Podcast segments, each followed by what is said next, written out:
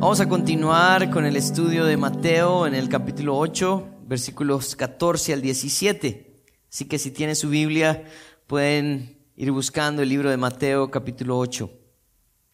A manera de resumen, me gustaría eh, darles una introducción acerca de lo que hemos estado estudiando y lo que vamos a ver hoy también. Lo que hemos visto a lo largo de el capítulo 8 es que Jesús ha tenido misericordia de varias esferas de la sociedad, si se podría decir esto. En primer lugar, vemos a un leproso que recibe la sanidad en el versículo 1 al versículo 4, alguien que había sido segregado de la sociedad por su condición física. Alguien que no solamente había sido segregado, sino que también era considerado en sí como alguien inmundo, impuro, alguien que nadie quería tener cerca. Pero Jesús permite que este hombre se acerque, no solamente se acerca a Jesús, sino que Jesús también le toca y le sana. El siguiente milagro que vimos en esta semana pasada fue el, cómo Jesús sanó al siervo de un centurión, como este hombre romano, también indigno para la sociedad judía por ser gentil, eh, se acerca a Jesús o manda a pedir a Jesús que le ayude y Jesús, teniendo misericordia, también hace un milagro. Pero el día de hoy vamos a ver un par de eventos importantes en el versículo 14 al versículo 17. En primer lugar, vamos a ver cómo Jesús sana también a la suegra de Pedro. Y la verdad es que la mujer era considerada eh, en la sociedad judía como alguien que simplemente formaba parte del inventario de una casa. Para los judíos, para los judíos, eh, ellos eh, consideraban que cuando una mujer estaba enferma o, cuando una mujer, por ejemplo, sin saber su enfermedad, se tocaba, era necesario entrar en un periodo de purificación para la persona que tocaba a una mujer, por ejemplo, una mujer con flujo de sangre. Ellos tenían, en Levítico había una, una, una ley también que llevaba a las personas a tomar un tiempo para purificarse por haber tocado a una mujer. La oración de los judíos, eh, eh, cuando empezaban en, la mañana, involucraba eh, dos agradecimientos importantes para muchos. Uno era decía, Señor, te agradezco por no ser gentil, y otro, te agradezco por no ser mujer. Así que Jesús se acerca a este grupo también que para la sociedad judía no tenía un valor, pero para él sí. ¿Por qué? porque Él es el creador y sustentador de todas las cosas y Él es quien le da valor a cada ser humano. Así que vamos a ver esta mañana este milagro de Jesús en la suegra de Pedro y también el milagro que Él hizo al caer la noche ese mismo día. Vamos a orar y vamos a pedirle al Señor que nos ayude a meditar en el texto. Señor, queremos venir delante de ti. Reconocemos que te necesitamos Señor, reconocemos que hay mucho que aprender de este texto y te pedimos, Señor, que seas propicio a nuestra necesidad y que podamos, Señor, eh,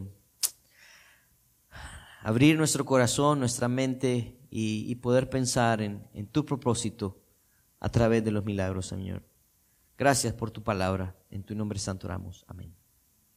Vamos a ir entonces al capítulo 8, versículo 14 al 15. Dice, vino Jesús a casa de Pedro y vio a la suegra de éste postrada en cama con fiebre y tocó su mano y la fiebre la dejó y ella se levantó y le servía. Yo creo que eh, Mateo, en su deseo de mostrarnos a Jesús como, como el rey, también obvia algunos aspectos importantes que le da contexto a este milagro. Si nosotros vamos al libro de Lucas, ah, Lucas nos, nos amplía un poco más los detalles de este evento. En Lucas capítulo 4, versículo 38, eh, dice entonces Jesús se levantó y salió de la sinagoga y entró en, su, en casa de Simón. La suegra de Simón tenía una gran fiebre y le rogaron por ella. Yo quiero mostrarles que este día en el, en el que Jesús hace este milagro no era cualquier día, era el día de reposo. Y, para los judíos el día de reposo tenía un aspecto ceremonial tan importante que no se permitía hacer ningún tipo de obra, entre comillas, ¿verdad? Obras que no les beneficiaran a ellos. Pero Jesús dice que sale de la sinagoga y se va a la casa de Simón Pedro y estaba ahí su suegra enferma con fiebre. Dice Lucas que tenía una gran fiebre. Dice, y le rogaron por ella. Jesús reconocía que el día de reposo tenía un propósito indispensable. El día de reposo era importante porque era el día en que nosotros íbamos a, dejar de hacer obras para nosotros y íbamos a hacer obras que honraran al Señor.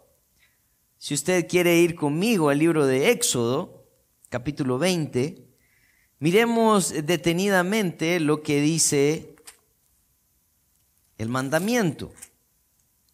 Éxodo, capítulo 20, versículo 8, dice, acuérdate del día de reposo, dice, para santificarlo. Seis días trabajarás y harás toda tu obra, mas el séptimo día es reposo para Jehová tu Dios. No hagas en él obra alguna, tú, ni tu hijo, ni tu hija, ni tu siervo, ni tu criada, ni tu bestia, ni tu extranjero que está dentro de tus puertas. Porque seis días hizo Jehová los cielos y la tierra, el mar y todas las cosas que en ellos hay, y reposó en el séptimo día. Por tanto Jehová bendijo el día de reposo y lo santificó. El deseo de Dios a través de darnos un día de reposo era varias cosas importantes y yo quiero que ustedes lo mediten conmigo. ¿Será que Dios hizo la creación en seis días porque no pudo hacerla en uno? No, definitivamente no. Él estaba haciendo un precedente. Él estaba diciendo, bueno, vamos a trabajar seis días en la semana y el séptimo se lo vamos a dedicar al Señor y vamos a descansar, pero también vamos a evitar de seguir pensando, seguir afanándonos en el trabajo, ¿verdad? Y vamos a dedicar ese día al Señor. Lo que sucedía con los judíos es que habían elevado el propósito del día de reposo a un punto donde se contaban los pasos que se daban en ese día. O sea, que usted tenía que moverse un poco más cerca para poder llegar a la sinagoga si vivía en el Atío, por ejemplo, ¿verdad? O Valle de Ángeles. Lo cual no era en realidad, no tenía esa, esa, esa connotación, el deseo de Dios. Yo quiero recordarles algo, el deseo de Dios ese día era que pudiéramos entregarle a Él el día de reposo. Pero la única manera en que nosotros podemos reflejar una relación con Dios es a través de nuestra relación hacia los demás. Así que ese día yo no me iba a preocupar por hacer lo que a mí me interesaba, sino que iba a hacer aquellas cosas que al Señor le agradaban. Y entre ellas estaba cuidar de los que necesitaban. Miren lo que pasa en Mateo capítulo 12, versículo 9 al 14. Mateo, esto lo vamos a estudiar más adelante y no voy a profundizar, pero sí quiero que entendamos el punto del día de reposo. Dice el versículo 9, pasando de ahí vino a la sinagoga de ellos. Y aquí había ahí uno que tenía seca una mano y preguntaron a Jesús para acusarle, ¿es lícito sanar en el día de reposo? ¿Saben qué amigos? Le acaban de hacer una pregunta a la persona equivocada. ¿Por qué? Porque Jesús no solamente entendía la ley, sino que Él era el autor de la ley. Y miren lo que responde en el versículo 11. Él les dijo, ¿qué hombre habrá de vosotros que tenga una oveja y si ésta cayera en un hoyo en el día de reposo no le eche mano y la levante? Pues cuánto más vale un hombre que una oveja. Por consiguiente, ¿es lícito hacer el bien en los días de reposo? Entonces dijo aquel hombre, extiende tu mano, y él la extendió y le fue restaurada sana como la otra. Y salidos los fariseos tuvieron consejo contra Jesús para destruirle. Esta misma historia está en Marcos y Lucas. ¿Y saben qué es lo que hace Jesús? Él les pregunta y les dice, ¿no está bien ayudar a alguien que necesite? ¿No está bien hacer el bien en el día de reposo? ¿Y saben lo que ellos hicieron? Callaron. ¿Por qué? Porque no tenían la autoridad para poder enseñar algo a Jesús. Acuérdense, Jesús enseñaba con autoridad. Él enseñaba con su ejemplo. El día de reposo entonces era un día especial para poder hacer aquellas obras que de pronto no haría en un día normal. Entre ellos, entre esas cosas, era ayudar a los necesitados y en el caso de Jesús, sanarlo. Vemos entonces que a Jesús no le importaba el día de reposo como algo que lo iba a parar de hacer la obra de su Padre. ¿Por qué? Porque él entendía el propósito de este día. Pero algo más que nosotros encontramos en este texto es que no había enfermedad también eh, que le importara a Jesús, ¿verdad? O sea, yo creo que, eh, miren, algo que los judíos decían es que no se podía sanar a alguien o ayudar a alguien a menos de que estuviera a punto de morir. Y, lo que nosotros vemos en el texto es que Jesús llega Pedro, Simón Pedro, y le dice, mi suegra está enferma y le ruega por ella. ¿Qué tiene? ¿Una fiebre? Y Jesús no dice, ¿una fiebre, Pedro? No. Algo, algo más. Cuando le pase algo más grave, avísame. No. Es más, el escritor Lucas, como médico también, él añade y dice que era una gran fiebre.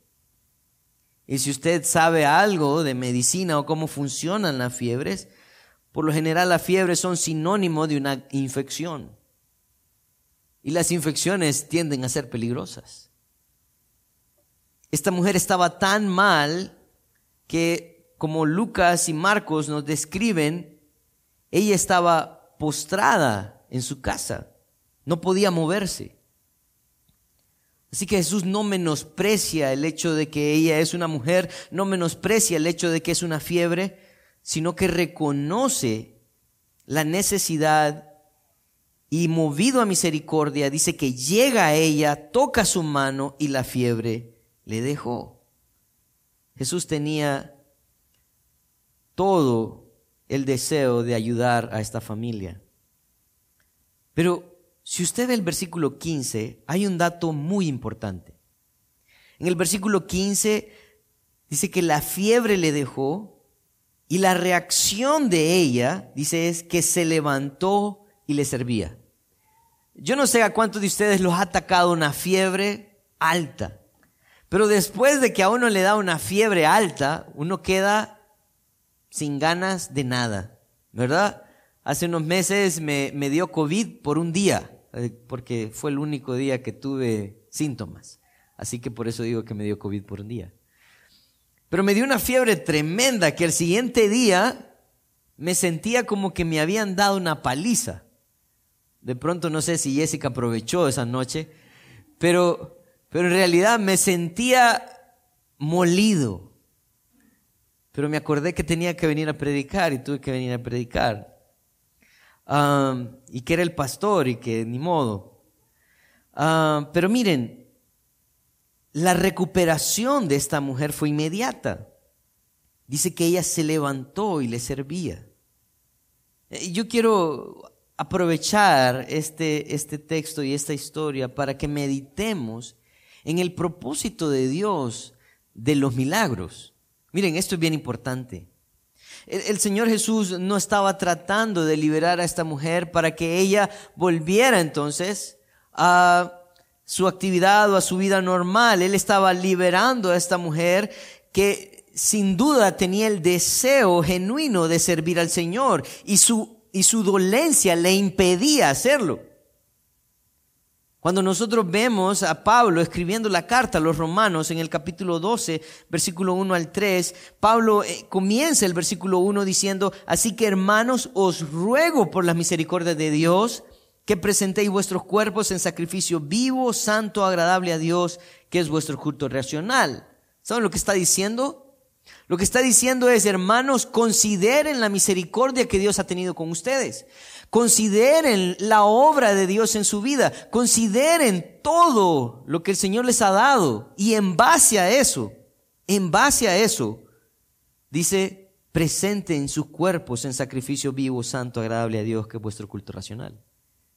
Si Dios no ha hecho nada por ti, no hagas nada por Él. Pero yo te quiero recordar algo. Él no solamente es el creador, sino el sustentador de la creación. Así que el aire que respiras, Él te lo ha dado. Esta mañana te levantaste porque Él quiso que te levantaras. Estás aquí porque Él te proveyó los medios para estar aquí.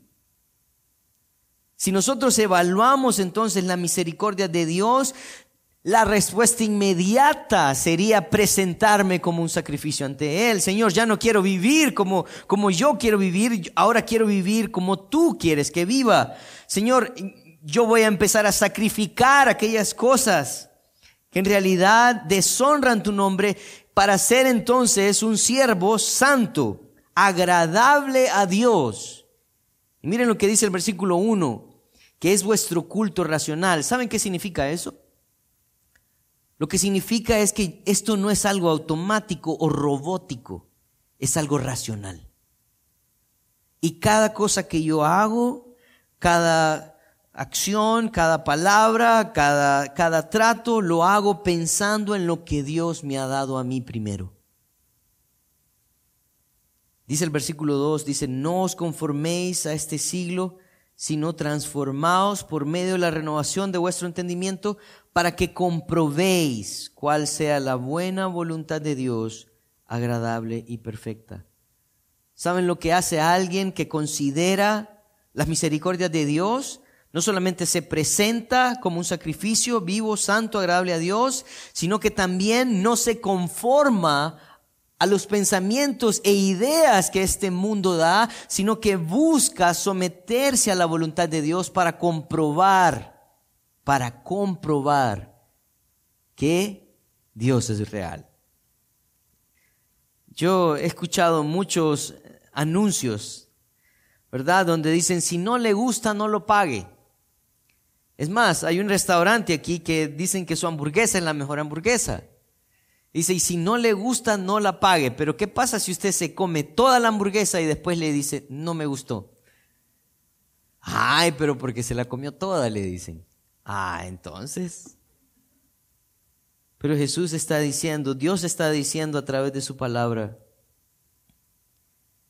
si ustedes no se conforman a este mundo, si ustedes renuevan su entendimiento, ustedes van a comprobar que la buena voluntad de Dios es agradable y perfecta. Antes de eso no. Entonces Jesús muestra la misericordia, no importando el día, no importando la enfermedad, pero esta mujer nos da una lección de cómo debería de reaccionar todo aquel que recibe la misericordia de Dios. Miren lo que dice el versículo 16. Dice, y cuando llegó la noche, trajeron a él muchos endemoniados y con la palabra echó fuera a los demonios y sanó a todos los enfermos. Yo quiero mostrarles un par de cosas. Nos confirma el versículo 16. En primer lugar, nos confirma de que eh, ese día era el día de reposo. ¿Por qué? Porque dice que la gente esperó a que cayera la noche. Yo quiero recordarles que un día de reposo empezaba el sábado a las seis de la mañana y terminaba el sábado a las seis de la tarde. Ese era el día de reposo. Las personas parece que esperan a que caiga la noche para llevar entonces a él dos grupos, dice, endemoniados y enfermos pero hay otra cosa importante que me gustaría mostrarles esta mañana. Yo creo que el poder del Señor se mostró ese día y ellos pudieron recibir sanidad. Pero eso no significa que ellos verdaderamente creían en Jesús. Y, algunos de ustedes pueden decir, hey, pero ahí está claro que ellos creían que Jesús podía sanarlos. Sí, ellos creían que Jesús podía sanarlos, pero ellos no creían que Jesús fuese el Mesías.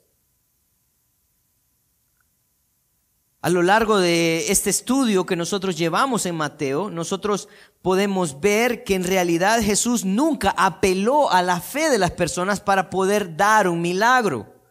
Es más, lo que sucede en los versículos anteriores con el centurión es que Jesús se sorprende de que hay fe. Y estas son las palabras de Jesús en el versículo 10.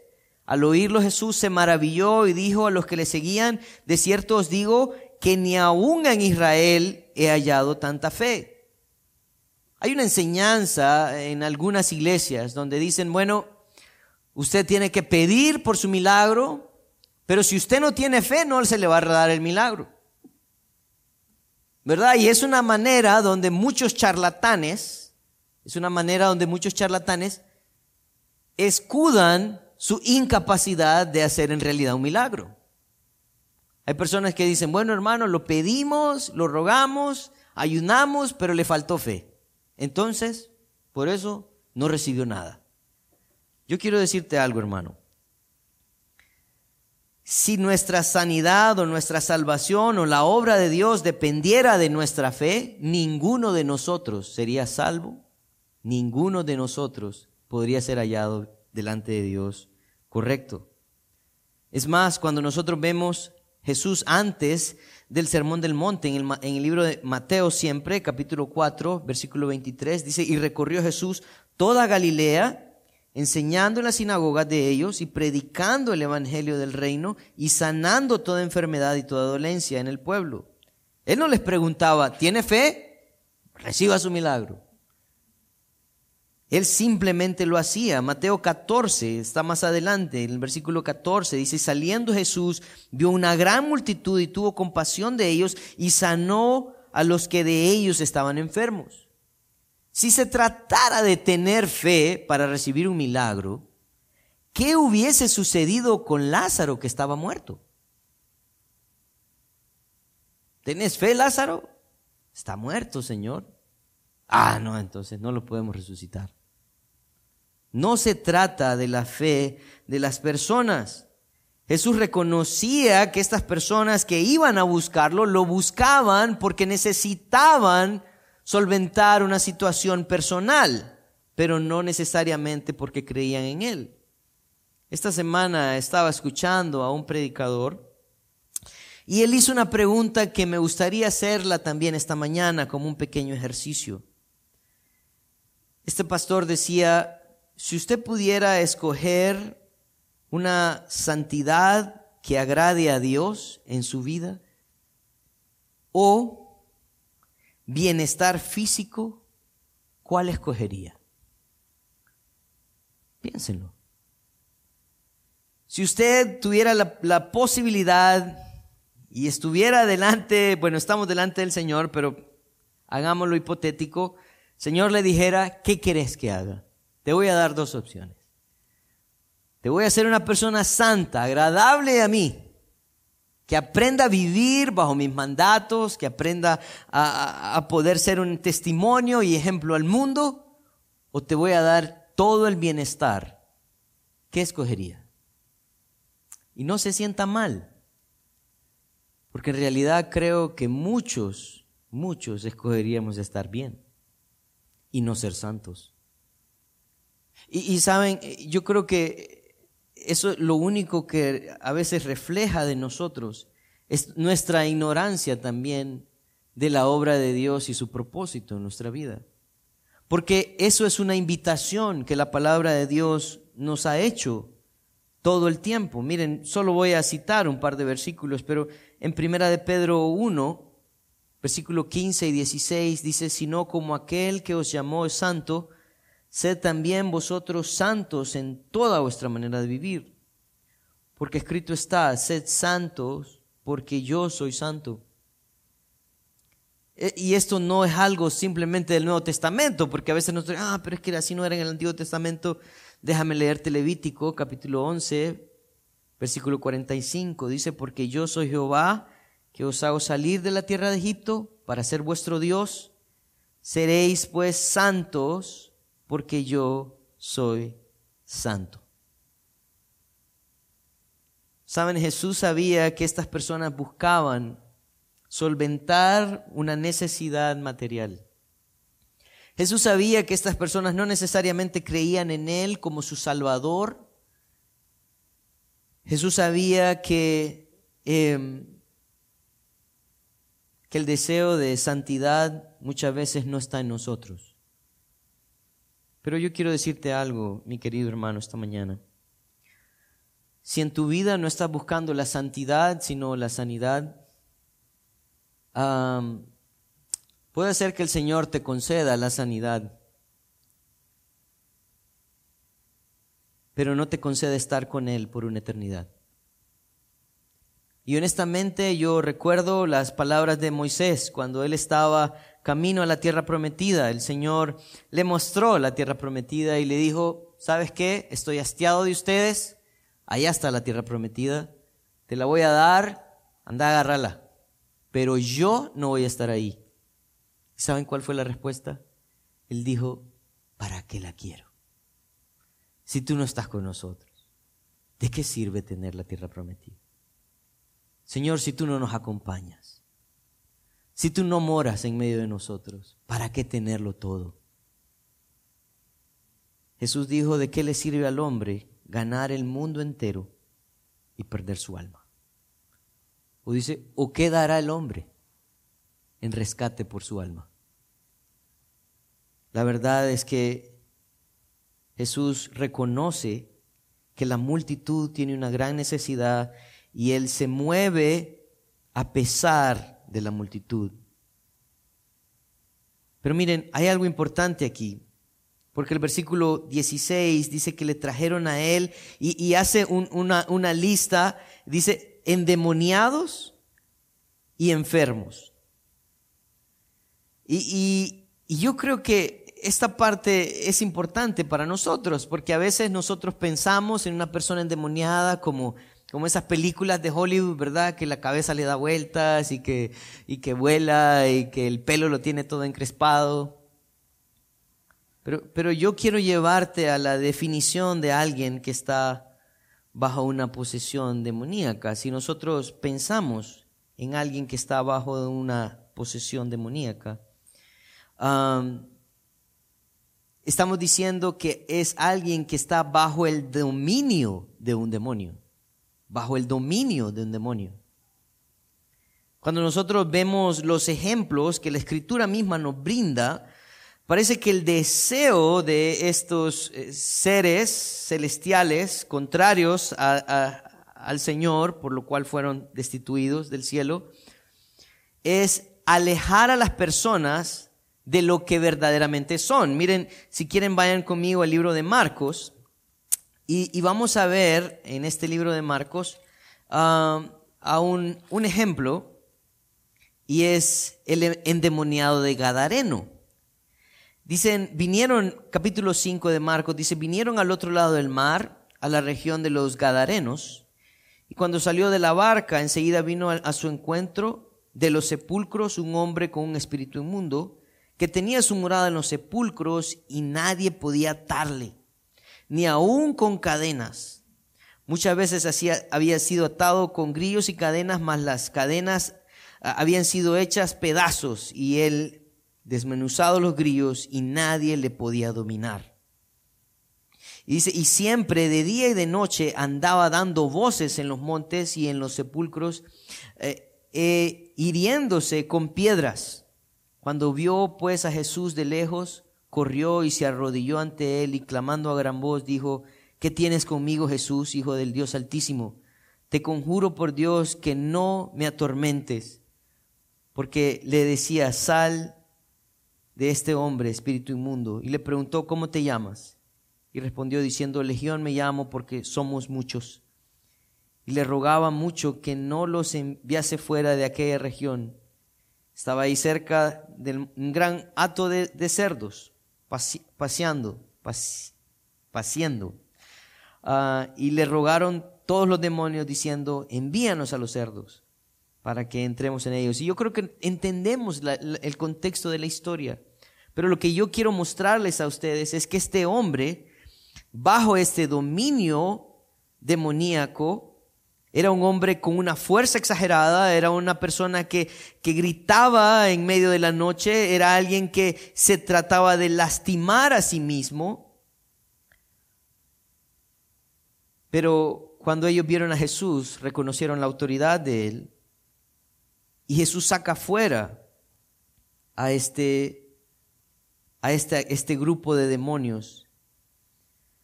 Y miren lo que sucede cuando este hombre es libre.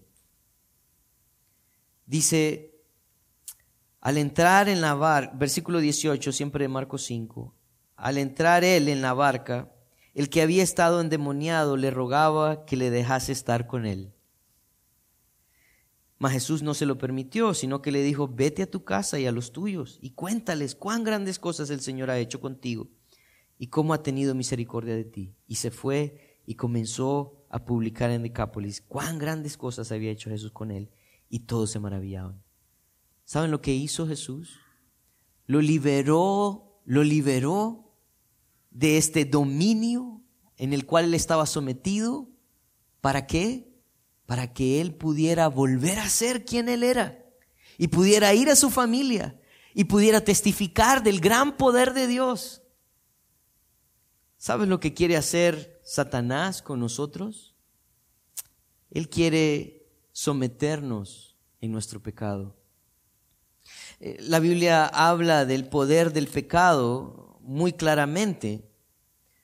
Jesús en Juan 8 hablaba con un grupo de judíos y él decía, conoceréis la verdad y la verdad os hará libres.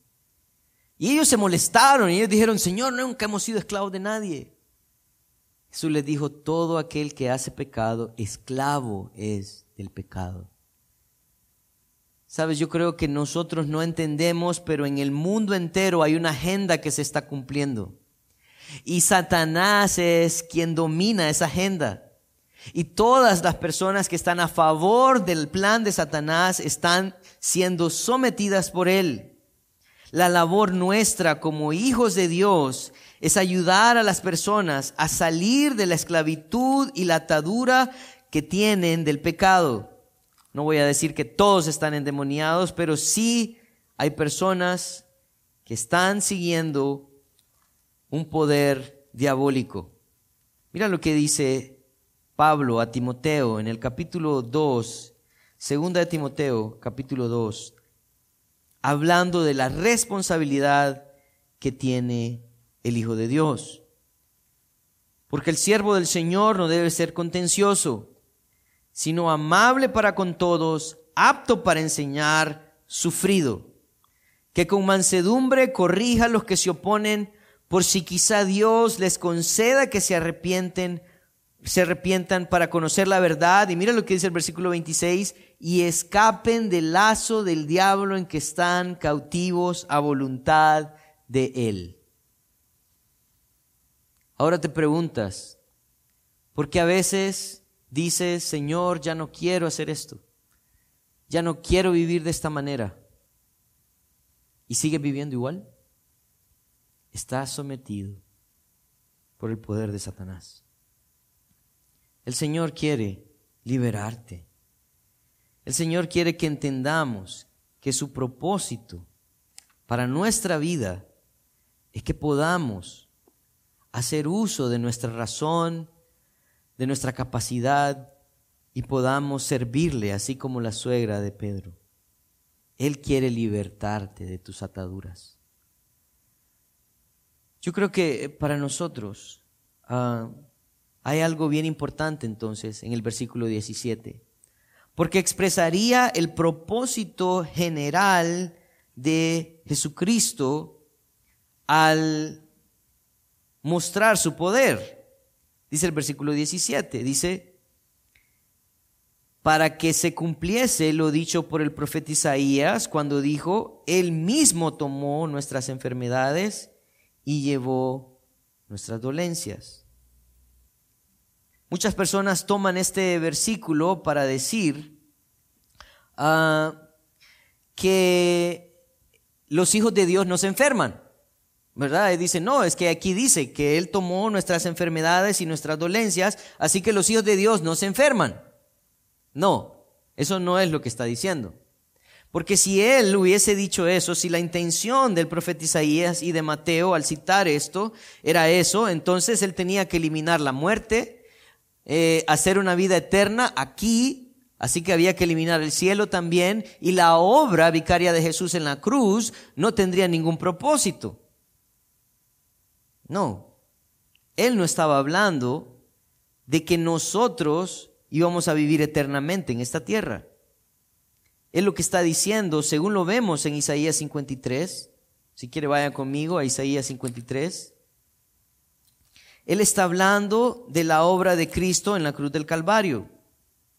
En el versículo 4 y 5 dice, ciertamente Él llevó nuestras enfermedades y sufrió nuestros dolores y nosotros le tuvimos por azotado y por herido de Dios y abatido. Mas el herido fue por nuestras rebeliones, molido por nuestros pecados, el castigo de nuestra paz fue sobre él y por su llaga fuimos nosotros curados. Él lo que está diciendo es que Jesús tuvo compasión de nuestra enfermedad porque él sabía, él sabía que la raíz de la enfermedad también se encuentra en el pecado. Y ustedes pueden decir, bueno, entonces estoy en pecado porque tengo gripe. No. Lo que quiero decirte es que en el huerto del Edén, Satanás engañó a Eva y a Adán. Y una de las cosas que Satanás le dijo a Adán y Eva es que no iban a morir y que por esa razón podían ser rebeldes a la autoridad de Dios cuando les dijo que no comieran del fruto. Eva le dijo, Él nos ha dicho que íbamos a morir. Y la respuesta de Satanás es, no van a morir. Y era media verdad, porque no iba a morir en el momento, pero su vida se iba a cortar. Así que nosotros, queridos hermanos, morimos a causa del pecado. El plan de Dios era que viviéramos eternamente con Él, pero ahora Él tuvo que eliminar esta vida llena de pecado, llena de luchas, para darnos una eternidad con Él en gloria. Lo que estamos viendo entonces es que el propósito de Mateo al citar Isaías 53 es que él estaba diciendo, definitivamente Jesús tuvo misericordia de nosotros y nos mostró que Él podía quitar la enfermedad como una prueba de que Él puede erradicar la raíz de la enfermedad, que es el pecado. Por esa razón murió Cristo. En primera de Pedro capítulo 2 versículo 24 dice, quien llevó él mismo nuestros pecados en su cuerpo sobre el madero. Si usted se fija, él está diciendo que él llevó nuestros pecados. Él no llevó nuestras enfermedades, sino nuestro pecado sobre el madero para que nosotros, estando muertos a los pecados, vivamos a la justicia y por cuya herida, dice, fuisteis sanados. ¿Sabe cuál es la mayor enfermedad que usted y yo tenemos? Se llama pecado. Y Jesús lo que vino a hacer es demostrar que Él tenía el poder para liberarnos de esa atadura del pecado para que pudiéramos vivir de una manera que le honre y le glorifique. Jesús es la luz del mundo.